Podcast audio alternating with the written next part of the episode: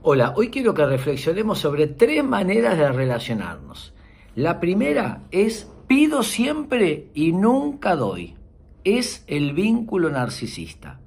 La persona egoísta siempre está demandando. Vos me tenés que dar, pero cuando alguien le pide algo, te dicen que no. Siempre está exigiéndole a los demás, pero cuando alguien le solicita una ayuda, dicen que no pueden.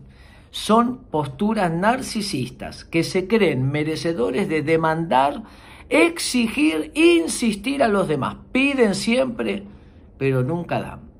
El segundo tipo de vínculo es en los que dan siempre, pero nunca piden. El vínculo ansioso. Hay un miedo acá.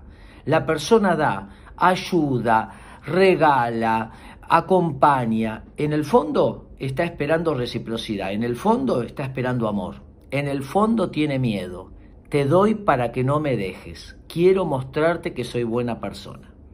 Y el tercer tipo de vínculo, el vínculo sano, dar y pedir.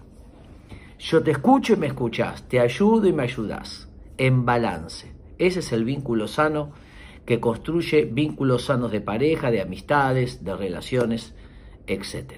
No al vínculo narcisista, no al vínculo ansioso, sí al vínculo saludable que genera salud y alegría. Espero que les sirva.